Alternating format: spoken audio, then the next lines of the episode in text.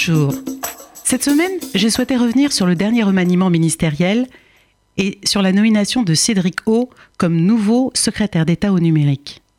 Nul doute qu'un ministère d'État du numérique aurait été plus adapté à sa fonction, ô combien importante au regard des enjeux. Aujourd'hui, le numérique représente le nouvel outil de puissance et de souveraineté des États.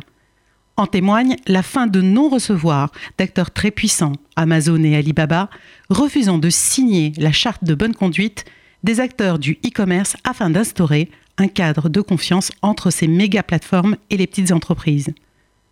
Ou encore, dans le domaine fiscal, la difficulté de taxer les profits réalisés par les GAFA qui pénalisent encore les PME françaises et les particuliers qui supportent le manque à gagner de l'État.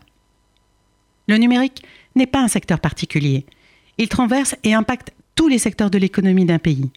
De fait, tous les ministères de notre République française sont impactés par le numérique. L'éducation, la défense, la fonction publique, l'industrie, etc. Avec la nécessaire transformation numérique de toute notre société. Chaque jour, de grandes questions s'invitent au cœur de nos débats et font l'objet de nombreuses controverses. Les fake news, la cyber-haine, les cyberattaques. Ces grandes problématiques vont s'amplifier avec des évolutions décisives et déjà initiées comme le déploiement de la 5G, les objets connectés, l'intelligence artificielle, la blockchain, etc.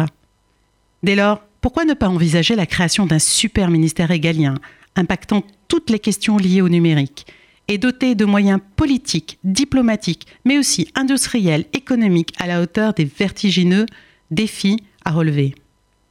La tâche du politique, c'est d'organiser une cohérence entre tous les ministères pour que les nombreux enjeux du numérique soient connus et choisis en toute connaissance de cause par les citoyens.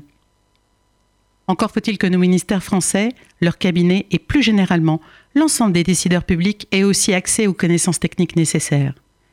L'innovation et la réactivité au changement sont les seuls atouts dont la France peut se prévaloir pour regagner en influence sur l'échiquier mondial du numérique, et cela commence au plus haut niveau de l'État, suite au prochain remaniement.